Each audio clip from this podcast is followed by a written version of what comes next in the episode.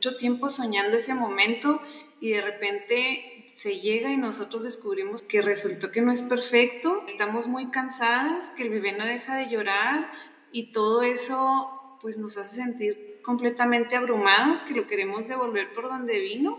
Ese sentimiento genera mucha culpabilidad de las madres, de decir, como si yo deseé tanto eh, tener a este bebé conmigo porque ahora que lo tengo, porque me siento así.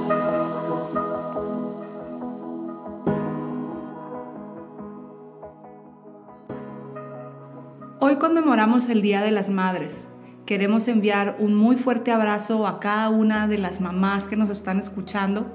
Por cada una de ustedes elegimos este tema, depresión postparto. El nacimiento de un bebé puede traer muchas emociones intensas, desde el entusiasmo, la alegría, hasta el miedo y la ansiedad, pero poco se habla de la depresión. Después de dar a luz, las madres pueden experimentar algunos síntomas que pueden considerarse normales. Sin embargo, hay síntomas que pueden extenderse y pueden traer complicaciones serias. Hoy tenemos a una invitada de honor, la doctora Zaira Valles, quien es residente de la especialidad de ginecología y obstetricia.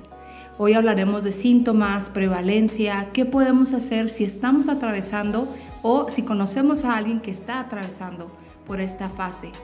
Acompáñanos en este episodio. Soy Maggie Morales de Significado Podcast y esto es Depresión Postparto. Esto es Significado Podcast. Significado Podcast es un espacio diseñado para platicar acerca de lo que somos, lo que pensamos, lo que sentimos y también todo lo que vivimos.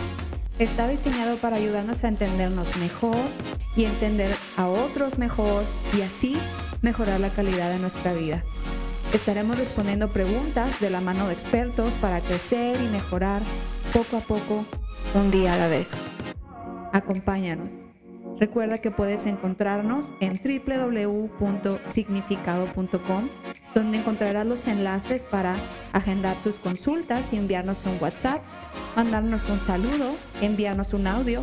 Al mismo tiempo, encontrar los enlaces para escucharnos en las diferentes plataformas. Google Podcasts, Apple Podcasts y por supuesto en Spotify. Gracias por acompañarnos y quédate a escuchar nuestro nuevo episodio, Significado Podcast porque aún no somos todo lo que podemos llegar a ser. Todo lo que podemos llegar a ser.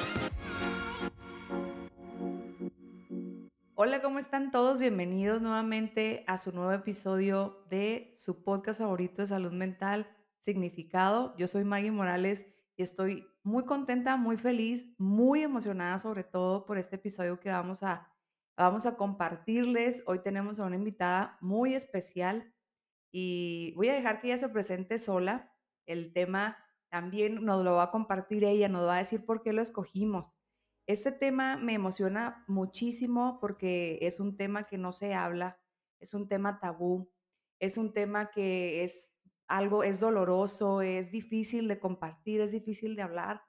Pero hoy que estamos celebrando el Día de las Madres, 10 de mayo, hemos invitado a una doctora especialista en este tema.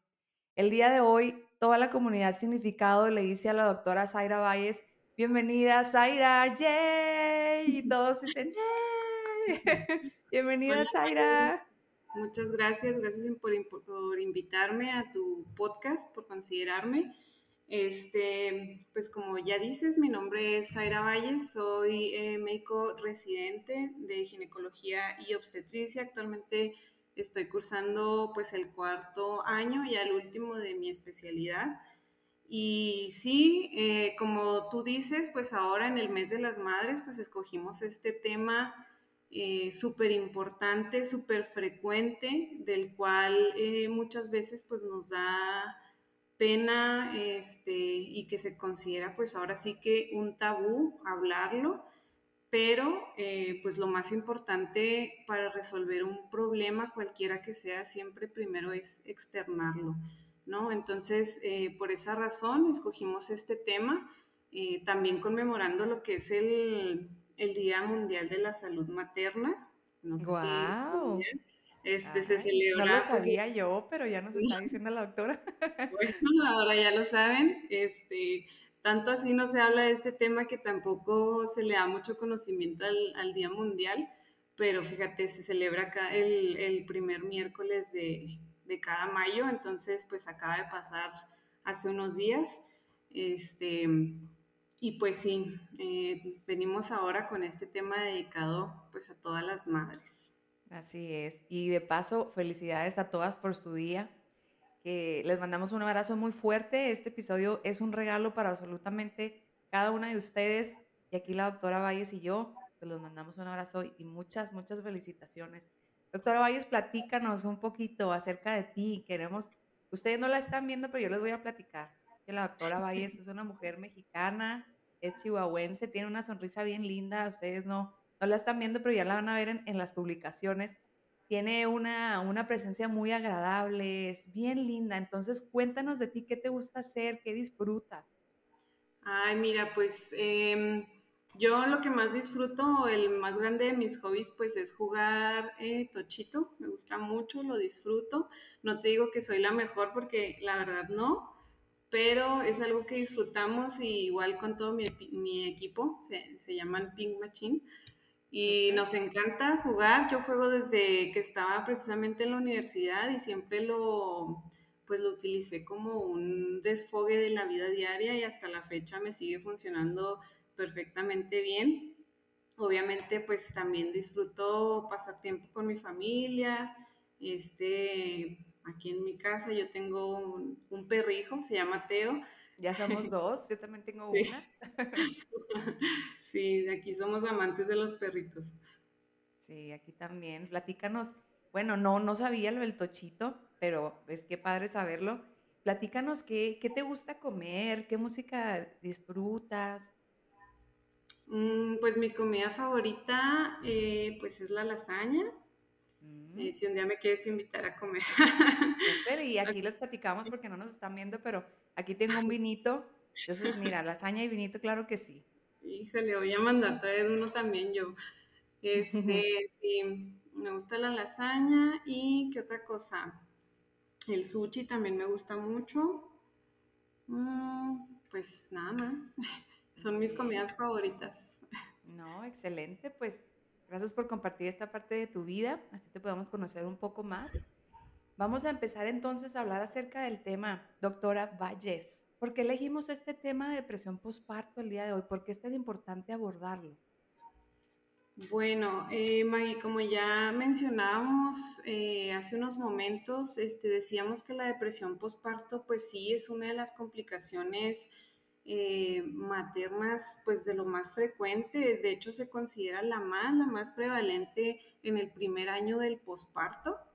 Este, a pesar de ser eh, pues sintomatología puramente emocional o anímica, digámoslo así, este, sí puede llegar a resultar eh, pues invalidante, a interferir en la vida diaria de las personas, puede llegar a mermar lo que son las relaciones interpersonales, tanto familiares como de pareja.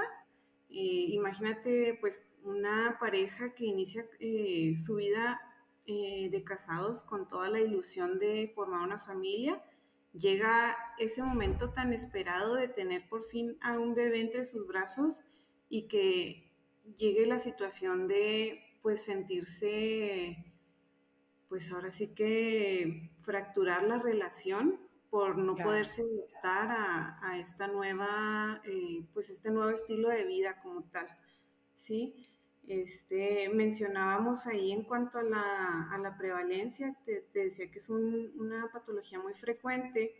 Eh, a nivel mundial, según la Organización Mundial de la Salud, se dice que pues eh, hasta el 10 al 15% de las de las mujeres sufren una depresión posparto. Generalmente en los primeros tres meses del posparto se manifiesta, pero se considera depresión posparto toda aquella que puede surgir incluso desde el embarazo hasta el primer año después del parto. Entonces, eh, por así decirlo, el nombre, mejor dicho, eh, sería pues la depresión perinatal porque engloba a todo lo que es desde antes del embarazo hasta un año, como te digo, después de lo que es el posparto.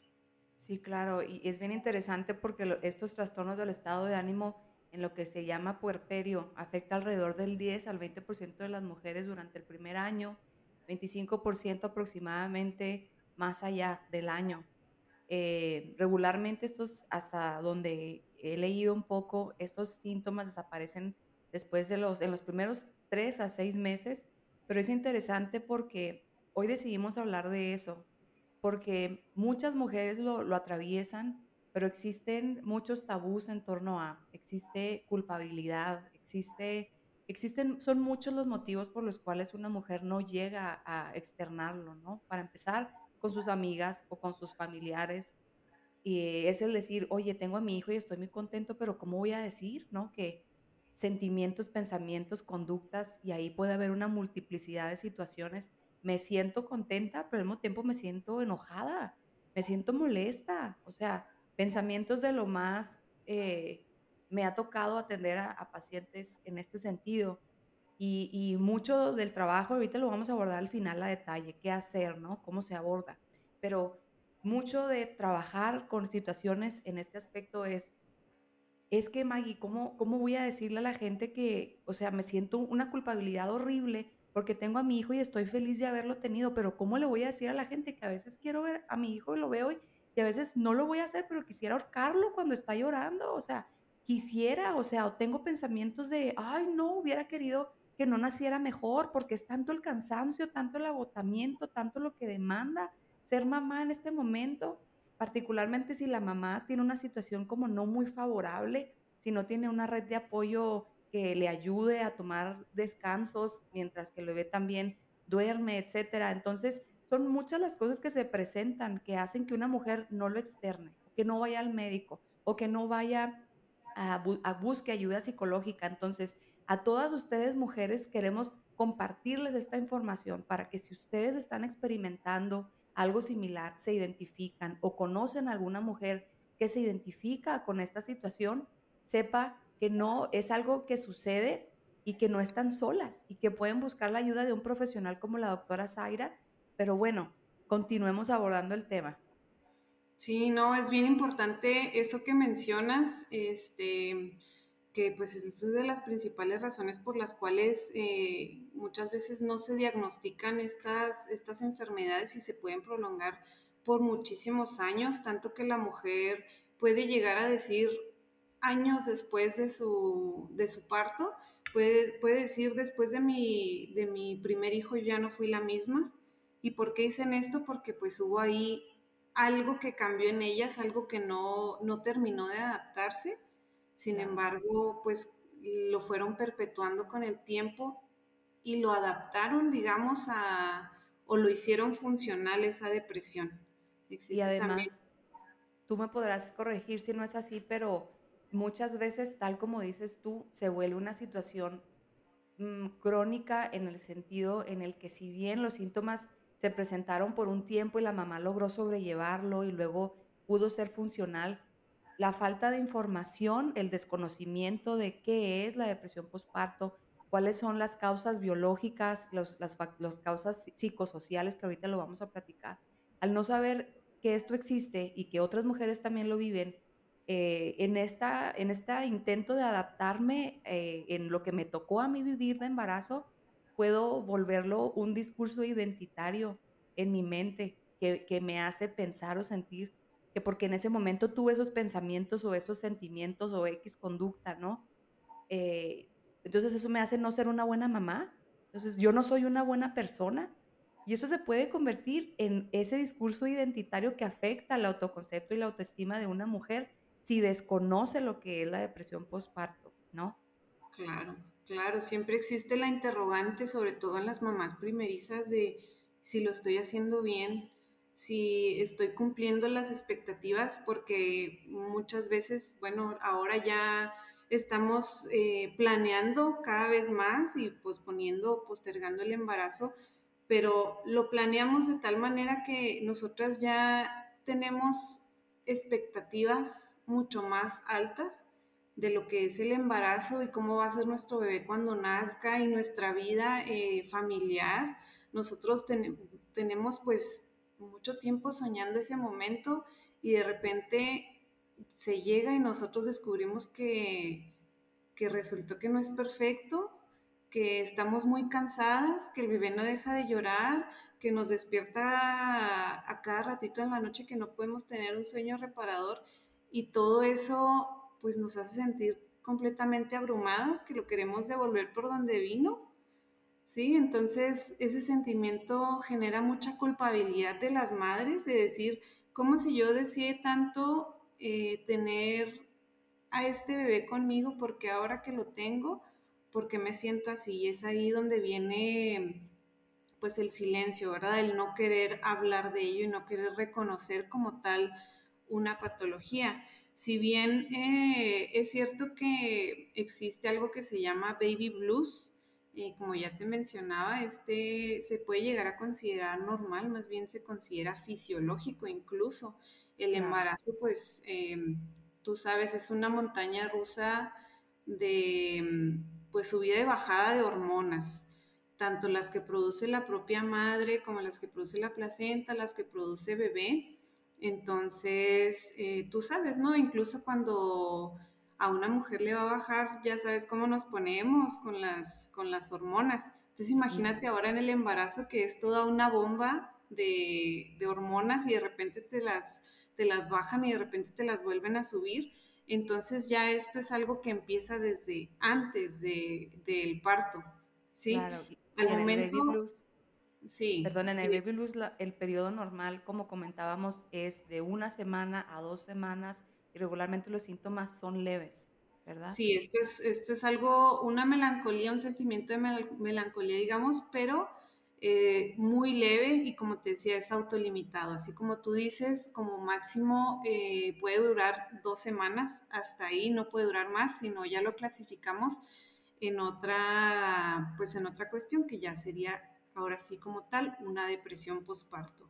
Si no la reconocemos, si no la atendemos, tiende a cronificarse, como ya mencionábamos ahorita, puede durar incluso años.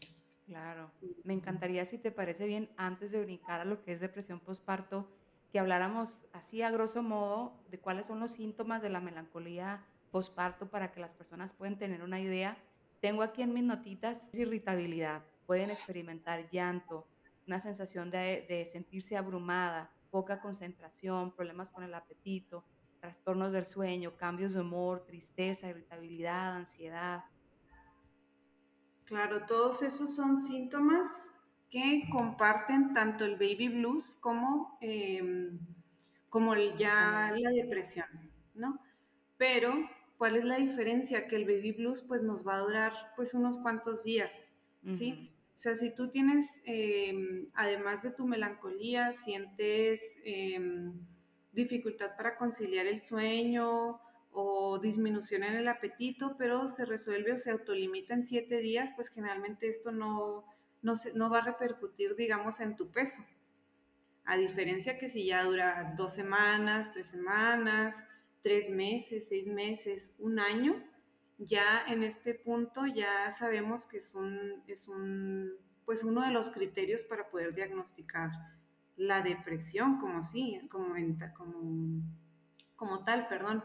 Eh, sabemos eh, que los criterios, digamos, mayores considerados para, para la depresión, pues serían el sentimiento o el, el humor depresivo aunado a la pérdida de interés en todas las cosas que a nosotros antes nos gustaban, eh, las cosas que antes disfrutábamos. Es como, em, pues sí, es un sentimiento de ya todo me da igual, ya hago las cosas porque las tengo que hacer, no siento a veces ni, ni felicidad, hay mujeres que te dicen no siento ni felicidad ni tristeza, pero tampoco me emociona pues hacer absolutamente nada, o sea, lo haces porque lo tienes que hacer. Eh, todo esto Mm, te digo, son eh, los síntomas principales, pero se puede agregar ya sea la pérdida de peso, el aumento muy marcado de peso eh, sin una razón evidente, el, insomnio incluso, o también su contraparte, que es la hipersomnia, es decir, eh, el sueño, excesivo.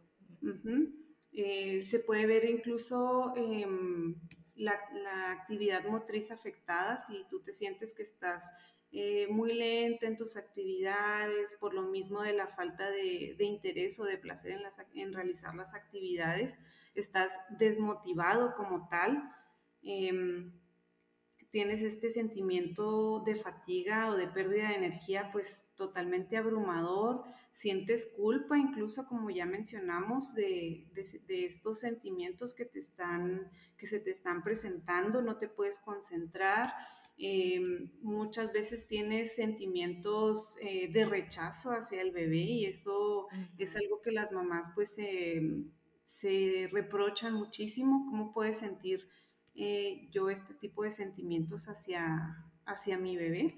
Justo eso te iba a comentar, que algo muy característico es dificultad para establecer un vínculo con el bebé, ¿no? Y eso trae una ola de muchísimas cosas porque es vergüenza, tristeza, culpabilidad, ¿no? Pues ¿por qué no puedo sentir que me importa o que quiero estar cerca de mi bebé? Y es como algo muy característico. Sí, y sobre todo que em, hoy en día ya con las redes sociales y todo romantizamos mucho el hecho de ser mamá y pues como nos lo pintan en todos lados, ¿no? De al momento que tú veas a tu bebé y que lo sostengas en tus brazos, tienes que sentir esto, esto y esto y esto y te vas a enamorar y ya no, va, no vas a tener otro amor más grande en todo el mundo. ¿Y qué pasa cuando no es así? ¿Sale? Entonces es ahí como que el, el, choque frente a la realidad que tú tienes, de, tenías una idea de lo que iba a ser y resulta que, que pues fue algo totalmente distinto.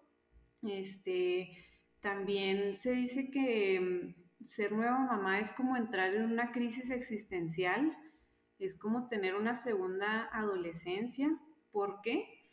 Porque dejas de ser, eh, digamos, esa persona independiente, esa persona este, que se preocupaba pues únicamente pues por, tus, propios, eh, tus propias necesidades sí, a lo mejor eh, te encargas mucho de, pues, de tu pareja o de tu familia, pero si un día tú no te sientes con ganas de preocuparte más que por ti, tienes el tiempo del mundo para darte ese espacio, ¿verdad?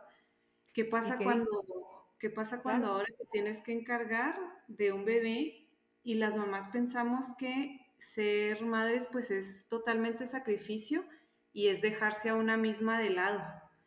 Entonces, esa es una creencia súper popular y creo que en nuestro país, pues, es muy marcado, ¿no? Que una madre da todo por sus hijos. Y esa es una expectativa muy... Em, muy demandante, ¿no? Muy demandante, muy fuera de la realidad. Uno, uno, no deja de ser mujer, uno no deja de ser individuo, aún así siendo, siendo madre y ya teniendo este, una persona, una vida a tu cargo, ¿verdad? Entonces en este caso, pues como te digo, una segunda adolescencia, tienes que buscar ahora quién es Maggie, quién es Aira, este, siendo mamá y, y a la par siendo pues la misma que tú eres, con lo que a ti te gusta, con lo que disfrutas, con lo que aceptas y no, y no aceptas, ¿verdad? Obviamente. Sobre todo, si la madre tiene una, está activa laboralmente, ¿no? O si es una mujer con una, un puesto alto en su trabajo, un puesto gerencial wow, o sea. Sí, sí, o sea, justo hablando de ese tema, lo que te mencionaba ahorita, de que ya estamos retrasando cada vez más la maternidad, es porque las mujeres pues estamos adentrándonos cada vez más en el ámbito profesional, estamos persiguiendo nuestras metas, nuestras ambiciones profesionales y eh, delegamos el ser mamás o lo programamos más bien en nuestra vida para el momento que consideramos adecuado, pero al momento de que llega bebé, nuestros, nuestras ambiciones, nuestras metas, eh, nuestro trabajo en el ámbito profesional, pues se queda en un paréntesis, se queda, digamos, eh, pues en segundo plano o muchas veces también eh, nos pasa, pasa la incapacidad y tenemos el sentimiento de culpa porque pues vamos a dejar a un chiquitín que depende de nosotros, ¿sí? Entonces ahí es una, es una ambivalencia, una dualidad de la maternidad y del ser yo persona, lo que estoy perdiendo, lo que estoy dejando atrás, lo que estoy dejando de ser, para ahora convertirme en yo, mi versión mamá. Mamá y empresaria, mamá y empleada, mamá y lo que sea, ¿no? Y, y ahorita estábamos hablando acerca de los factores biológicos. Y ahorita que mencionabas eso de cómo la mujer vive la depresión postparto, que está activa, muy activa laboralmente, tal vez no pudiéramos decir que se presentaba menos en mujeres hace 50 años que se dedicaban meramente a la crianza en el hogar, porque estamos hablando de un factor biológico, de un cambio hormonal. Si bien evidentemente existe un afrontamiento distinto porque las circunstancias son distintas, pues los factores biológicos, la prevalencia tal vez sigue siendo la misma, ¿no? Porque son factores biológicos, tal vez existe un cambio en los factores psicosociales, pero en el factor biológico, pues la prevalencia sigue siendo igual. Claro. Sí, bueno, por ese lado, em, yo creo que esto es algo que no nos acabamos de inventar. Esto es algo que existe y ha existido desde siempre. Em, la única diferencia es que ahora le estamos prestando atención, ahora em, estamos poniendo el dedo en el renglón y estamos diagnosticándolo cada vez más y tratándolo, esta, esta enfermedad que padecen las, las madres.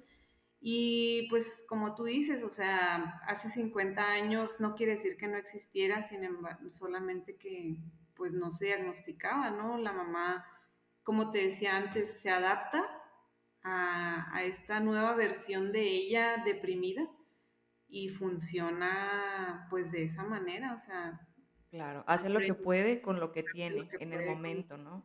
Exactamente. Claro.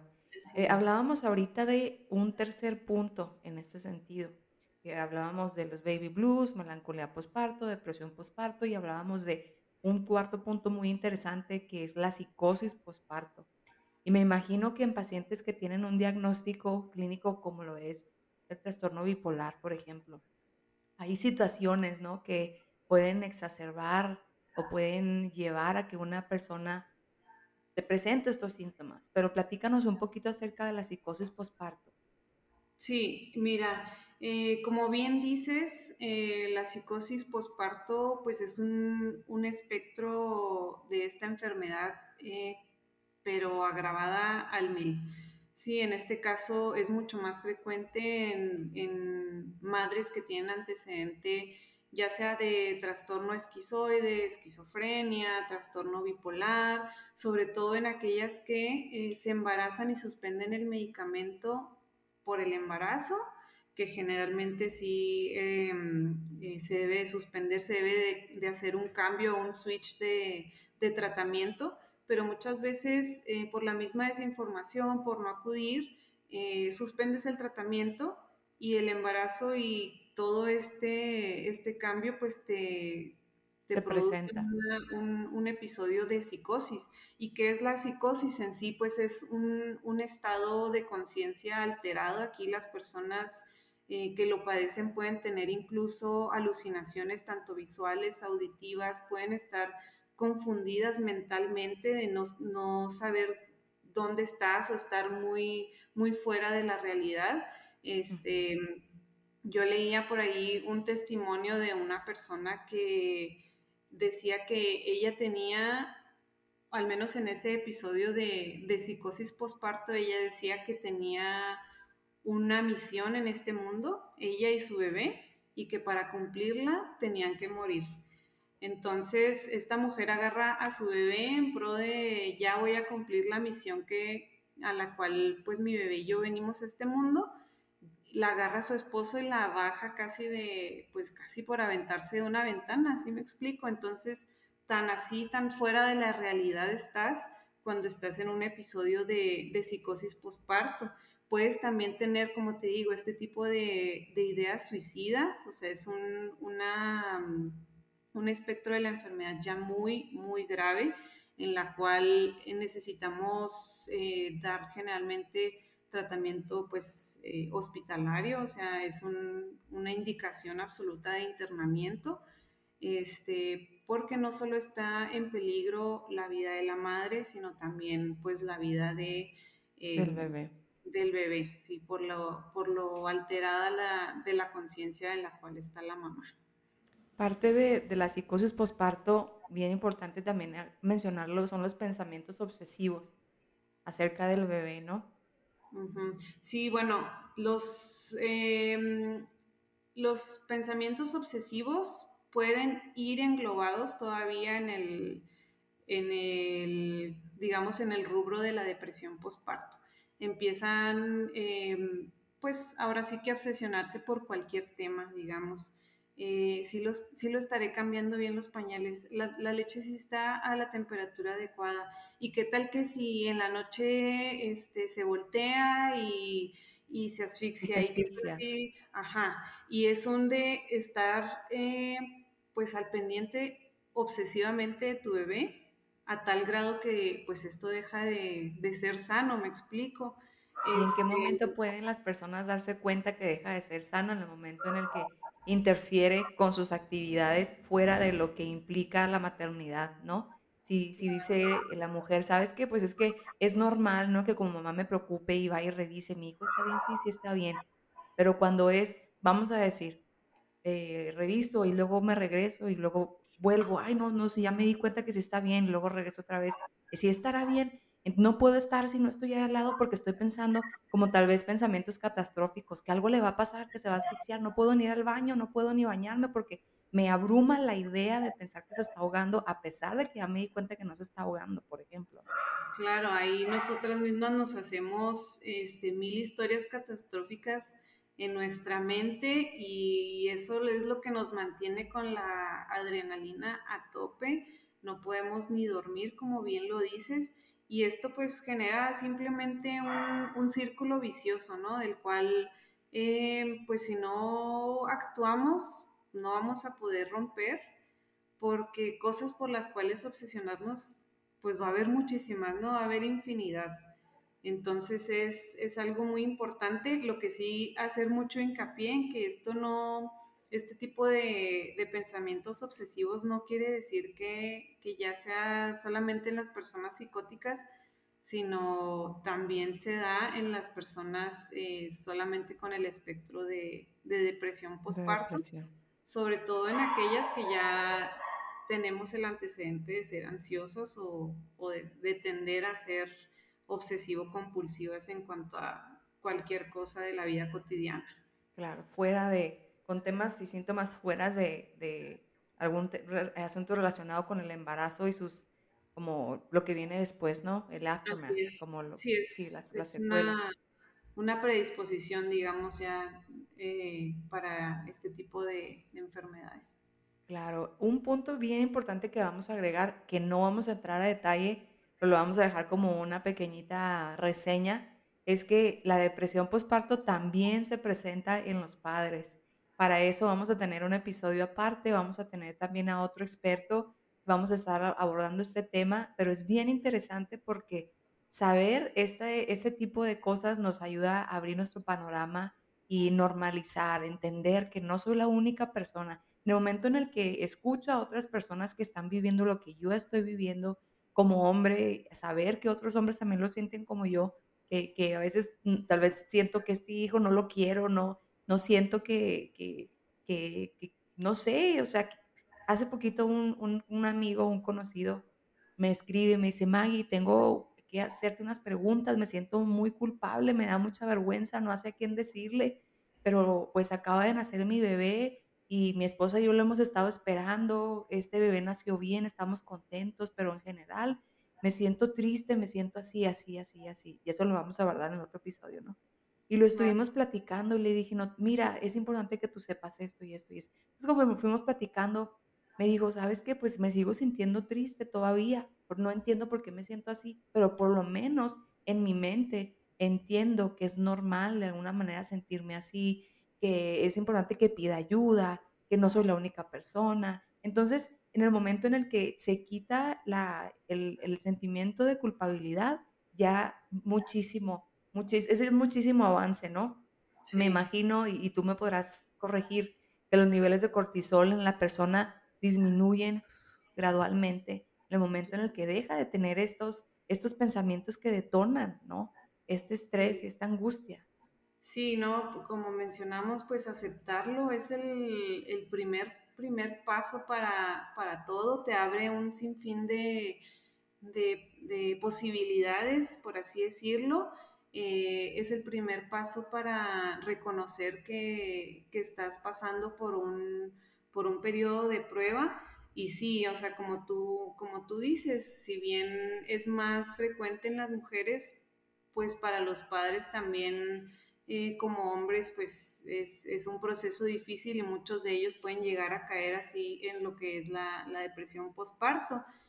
¿Cuáles de ellos, sin, sin adentrarnos mucho en el tema, pues todos aquellos que están pasando por dificultades económicas o aquellos en los cuales tienen em, dificultades para establecer el vínculo, este, pues padre e hijo, eh, sienten muchas veces, se sienten relegados, ¿verdad? Por lo, que, antes era su pareja, ahora ya lo sienten más propiedad de, bebé que de ellos mismos y sienten hasta un tipo de celos y ese, ese duelo pues también es muy difícil para, para los padres, ¿no?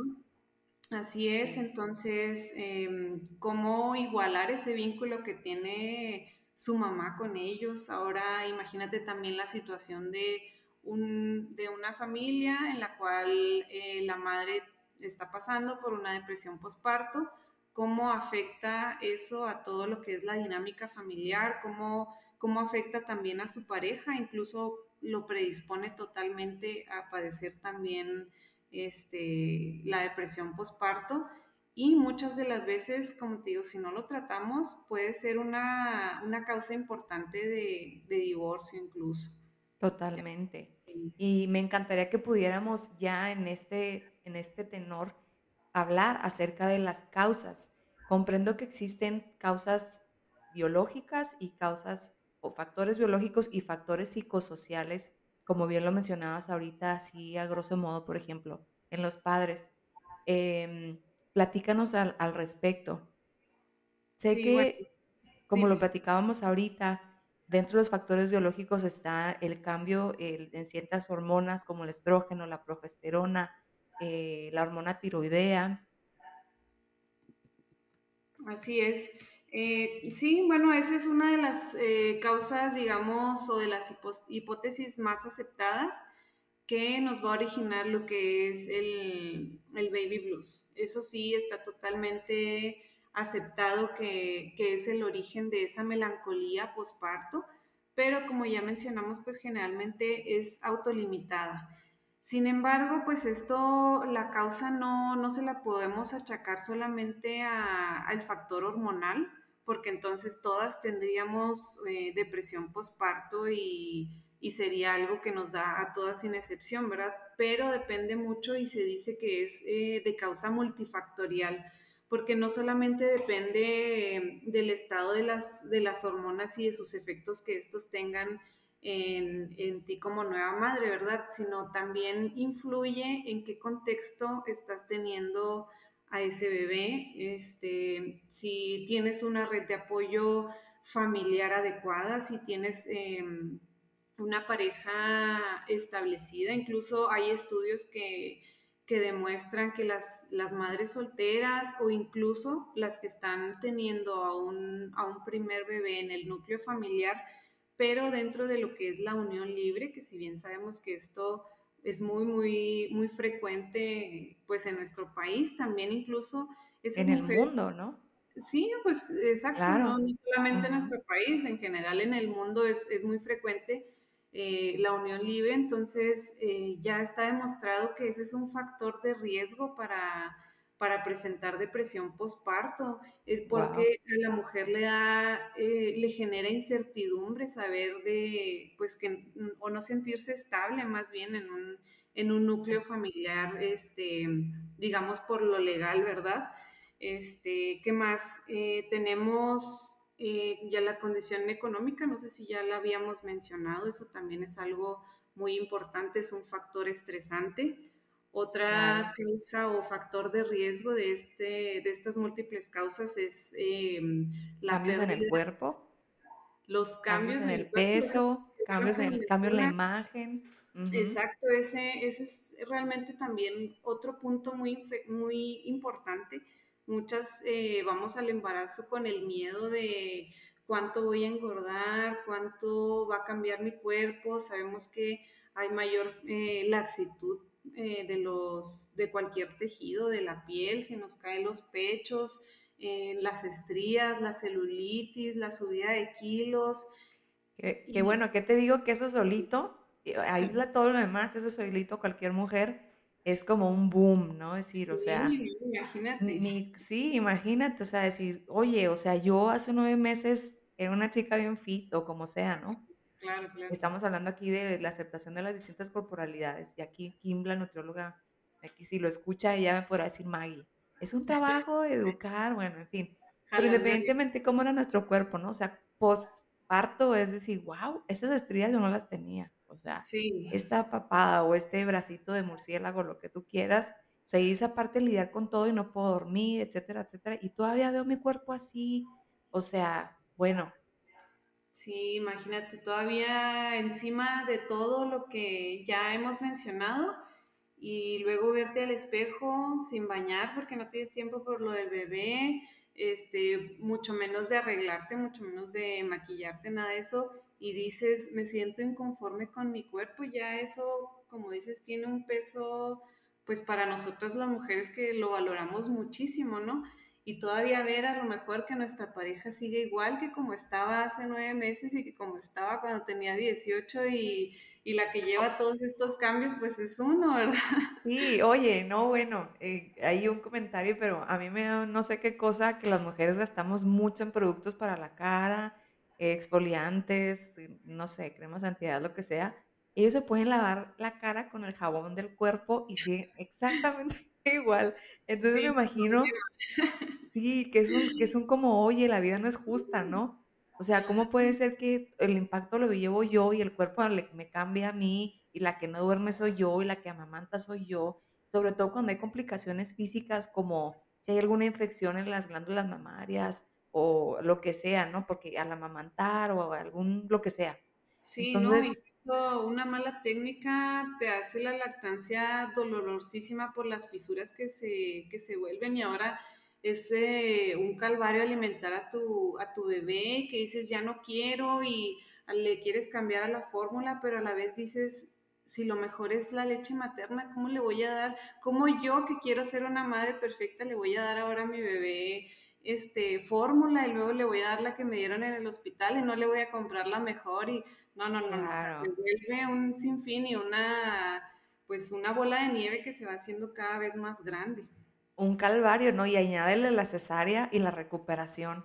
O sea, bueno, en fin, madres, ustedes que nos escuchan, todavía no terminamos el episodio, pero de verdad, yo no soy mamá aún, y hasta donde se Zaira tampoco, pero de todas maneras, de verdad reciban toda nuestra admiración, todo nuestro reconocimiento, siéntanse como unas campeonas, porque ah, de una manera o de otra, como sea que hayan vivido su, su, su, periodo, su, embarazo, su parto, su periodo postparto, de verdad son unas campeonas y reciban de nuevo un abrazo fuertísimo, de lo más, más fuerte. Los enviamos a mitad del episodio. Pero bueno, continuamos con los temas que estamos platicando. ¿Cuáles son los factores? Bueno, ya habíamos hablado de factores de riesgo, signos y síntomas. ¿Qué es lo que pueden hacer? ¿Qué podemos hacer yo persona si estoy pasando por depresión postparto? O si mi amiga, mi amiga Luisita llega y me platica, oye, ¿sabes qué? Me siento así, así, ya Ay, no te preocupes, ¿sabes qué? Escuché el podcast de significado a la doctora Zaira. Estaba escuchando, pues que es normal, amiga. No te sientas mal, mira, busca la ayuda de un profesional platícalo, etcétera, etcétera. ¿Cuáles son las recomendaciones que podemos hacerle a una persona que padece o que conoce a alguien que padece depresión postparto? Ok. Mira, eh, tú como familiar, ¿qué puedes hacer? Principalmente es estar ahí, apoyar, escuchar. Eh, como bien eh, mencionaba la frase, te escucho, te acepto y te apoyo. Eso es lo más importante que uno como red de apoyo o como familiar puede hacer. No juzgar el sentimiento de una madre, de no, no puedes empezar a decirle a una madre, mira, no estés triste y se le va a quitar. claro que no, es, es aceptar y es validar sus sentimientos, es aceptar que si ella eh, se está sintiendo hasta el momento muy, muy fatigada y con ciertas incertidumbres respecto a su, a su embarazo o a su nuevo bebé, son totalmente válidas, ¿sí? Em, hay que tratar de aligerarle sobre todo la, la, carga a las mamás en lo que podamos. Mira, te cuida tu bebé, en lo que vas y te das, te das un, un baño, en lo que comes algo, en lo que te acuestas un ratito a descansar, a ver la tele, a lo que tú quieras, ¿no? Darle ese espacio también para reencontrarse con ella misma como persona, que haga algo que le gusta, que disfrute. Este, y nosotros, pues, encargarnos un ratito de, de su bebé. Además de eso, este, uno como, como madre, si está sintiendo cualquiera de estas eh, molestias o estos síntomas que ya mencionamos, nunca lo tomes como algo normal o algo que solito va a pasar cuando ya tienes más de dos semanas sintiendo pues la melancolía, ¿no? O cualquiera de los, de los síntomas que ya mencionamos. Si ya pasó cierto tiempo y la situación no mejora, eh, acércate con alguien que tú, que tú creas que, pues, que te puede apoyar en este sentido eh, háblalo, no tengas miedo de, aceptar o de, externar que tienes ese sentimiento de, de, rechazo, incluso como te mencionaba, eso es algo súper este, importante y que la mayoría de las personas con depresión postparto mencionan que sienten algo de rechazo hacia su bebé, hay que reconocerlo en primera instancia. A partir de ahí, de reconocerlo, de aceptarlo, de hablarlo, ya vamos a poder hacer alguna, alguna acción para, para modificar y adaptarnos mejor a esta nueva situación de vida. Una vez que tú te acercas con alguien, pues puedes buscar eh, tanto la ayuda eh, de un psicólogo, ir a terapia, eso te va a ayudar muchísimo, pero la mayoría de las veces, sobre todo en los, en los episodios este, ya más, más prolongados, más allá de los tres meses, generalmente es necesario dar tratamiento también farmacológico. Em, de este tema, pues sabemos que existen muchas dudas acerca de si puedo tomar este, ciertos medicamentos mientras estoy lactando, si se le va a transferir a mi bebé, si le va a afectar de alguna manera.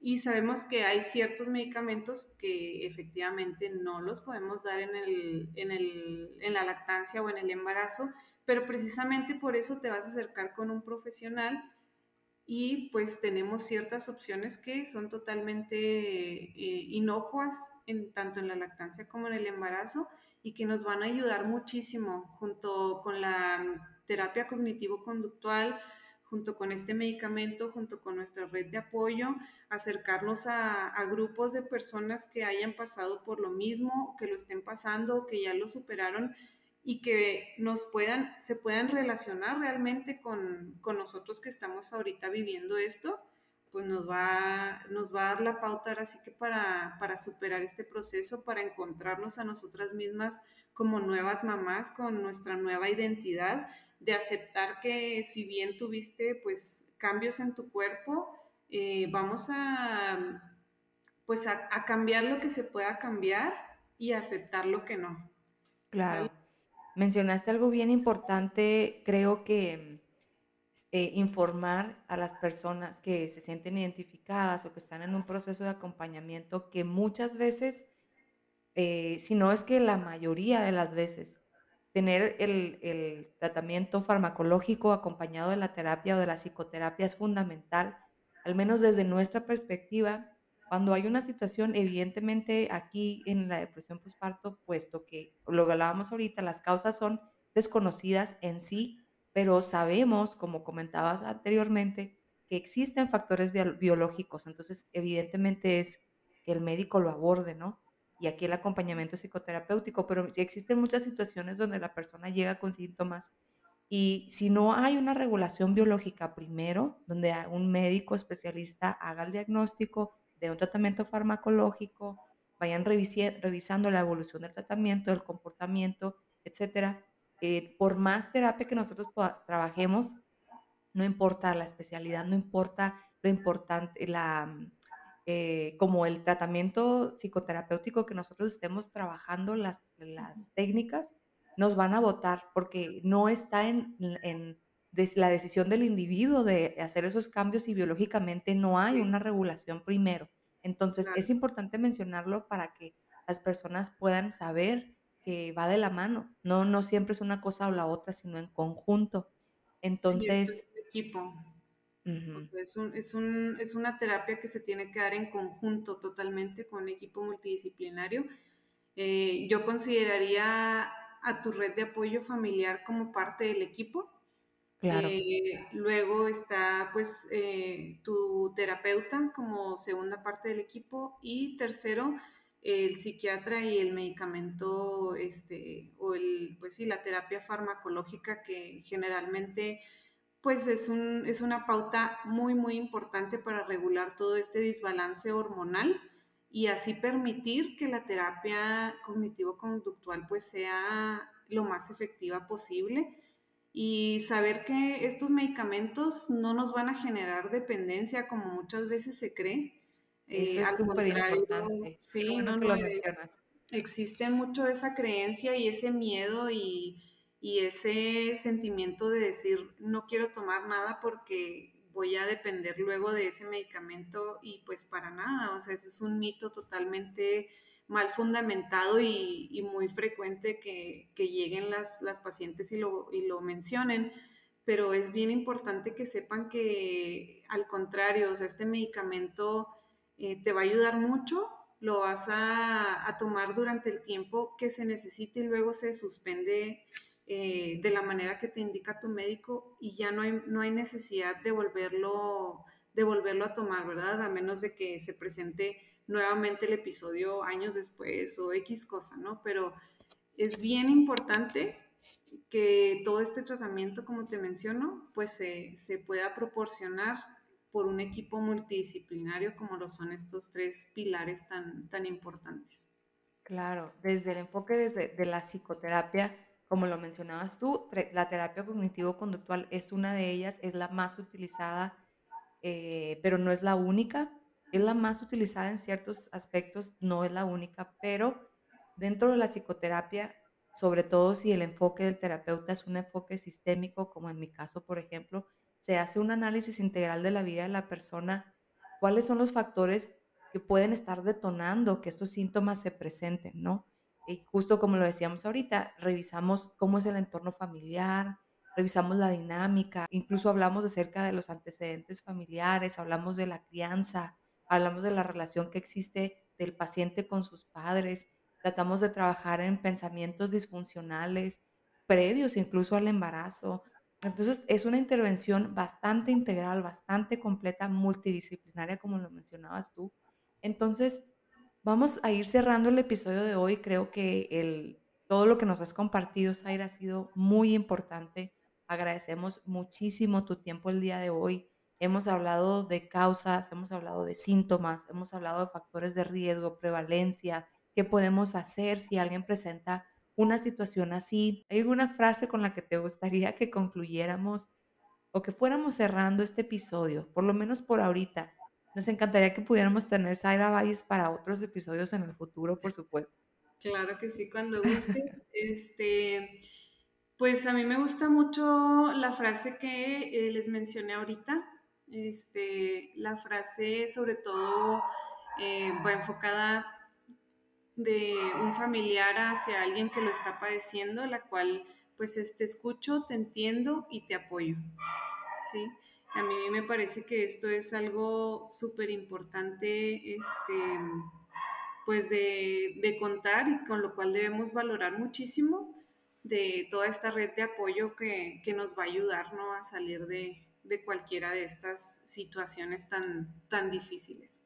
Claro, y es un acompañamiento sin juicio, un acompañamiento con aceptación, con empatía, ¿no? decir, aquí estoy, aquí te escucho, soy un área segura donde puedes llegar y compartir lo que estás pasando, lo que estás pensando. Cualquier sentimiento que, tengas, cualquier pensamiento, por más eh, difícil que te parezca de externar, pues eh, eh, hacerle saber a esa persona que puede contar contigo y que sobre todo como mencionas, ¿verdad? Que no va a haber este, esa parte de, del juicio. Así es. Totalmente. Si no eres profesional de la salud mental, no importa, puedes ayudar a esta persona de esta manera. Entonces, Zaira, eh, aquí preguntamos regularmente una recomendación a ustedes expertos en los temas. Sé que a la comunidad significado son, son ávidos lectores, entonces el libro que tú nos compartes hoy es un libro que lo escribe Soshana Bennett y se llama... Es la, la depresión postparto, es una guía clínica. En este caso, eh, pues está enfocada un poquito más, eh, no solo es para profesionales de la salud, del área de la psicología, como es tu caso, del área médica, eh, tanto psiquiatras, ginecólogos o cualquier persona que pueda estar en contacto em, pues con, con, las madres y que pudiera detectar un, episodio de depresión postparto que no se está diagnosticando al momento. También está muy enfocada hacia lo que son los familiares y a mí me gusta mucho eso porque eh, pues está explicado de una manera que tú vas a comprender la situación por la cual está pasando eh, esa persona que tienes al lado y vas a decir, híjole, no, sí, le tengo que ayudar. Sí, entonces a mí me gusta muchísimo ese libro, lo, lo leí por, con el propósito de, de, este, de este podcast y la verdad es que me ayudó muchísimo también este, a entender, yo que no soy eh, mamá todavía, pero me gustaría hacerlo, de entender pues todo lo que, lo que conlleva, ¿verdad? Llegar a sentirse de esta manera y padecer esta enfermedad. Claro, sí, ¿no? Y a medida, dicen por ahí, lo digo en, en varios episodios, información es poder. A medida en que yo leo, que yo me informo, entonces tengo una sensación de control o fortalezco la, la, sensación de control sobre mi vida a pesar de que no sé, ¿no? Eh, los sentimientos, las emociones muchas veces son tornasol. Un día me puedo sentir ah, triste, un día contento, pero a medida en que yo a nivel pensamiento tengo una idea de lo que está pasando, entonces eso me hace sentir mucho mejor. Me puedo acompañar a mí mismo con, con mayor empatía, ¿no? Entonces, doctora Zaira Valles, muchísimas gracias por acompañarnos en este episodio. Estamos profundamente agradecidos. Significado siempre será, siempre serás bienvenida y nos encantaría tenerte de nuevo aquí, por supuesto. Entonces, pues un abrazo también a la doctora Zaira. Gracias a todos por escucharnos hasta aquí. ¿Algo más que quieras decirle, comentarle a los escuchas de significado? Pues nada más agradecerte a ti y a todos los que van a escuchar este, este podcast, hacerles saber que estamos a la orden para cualquier duda, ya sea no solo de este tema, sino pues ahora sí que en mi, en mi área de, de especialidad, que es la ginecología y la obstetricia y pues nada, a sus órdenes. También si gustan invitarme, pues aquí estoy. Apretada en mi agenda, pero aquí ando. Sí, no, la doctora muy ocupada y de verdad nos sentimos muy honrados de que nos hagas un espacio. Pero ¿cómo pueden encontrarte en redes sociales? ¿Cómo te pueden localizar? Porque sabemos que de aquí van a surgir muchas, muchas invitaciones a muchos lives y demás. Eh, me encuentran así como tal, Zaira Valles, tanto en Facebook como en Instagram.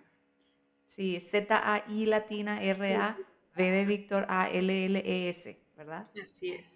De todas maneras, aquí les vamos a poner la información de la doctora para que si ustedes lo escuchan, tienen dudas, preguntas, pueden ponerse en contacto con ella. Entonces, gracias a cada uno de ustedes por escuchar hasta aquí este nuevo episodio de Significado Podcast. Gracias por visitarnos en www.significado.com. Ahí encontrarán los enlaces para ponerse en contacto con nosotros, enviar sus audios, también solicitar algún tema para escucharnos en las diferentes plataformas, Google Podcast, Apple Podcast y también, por supuesto, en Spotify. Entonces, bueno, Zaira, muchísimas gracias. Les enviamos un fuerte abrazo y les decimos hasta la próxima.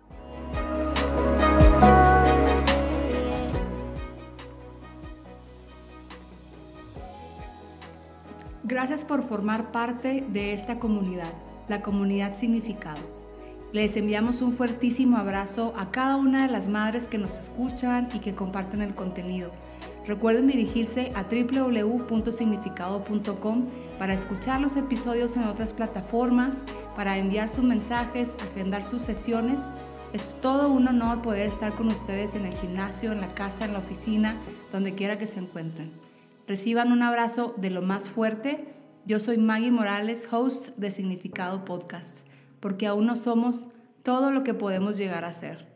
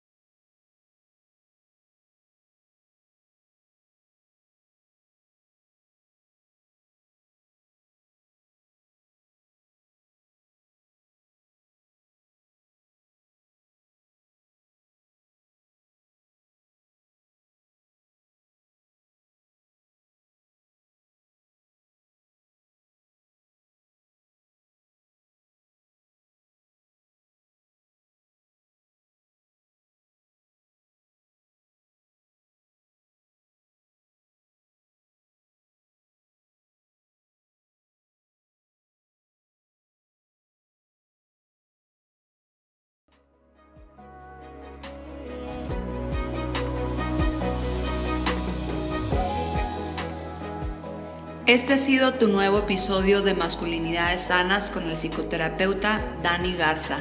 Gracias por acompañarnos el día de hoy. Ha sido todo un placer poder acompañarte en la casa, en el gimnasio, en la oficina. Comparte este episodio para que pueda llegar a otros.